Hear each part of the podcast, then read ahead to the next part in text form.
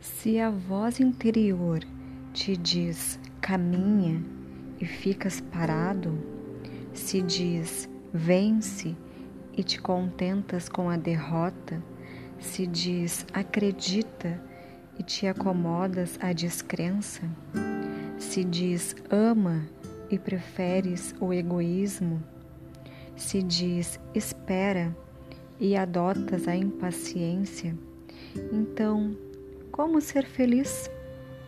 Para ser feliz, segue as leis de Deus, do amor, do crescer contínuo e mantenha a alegria e a paz.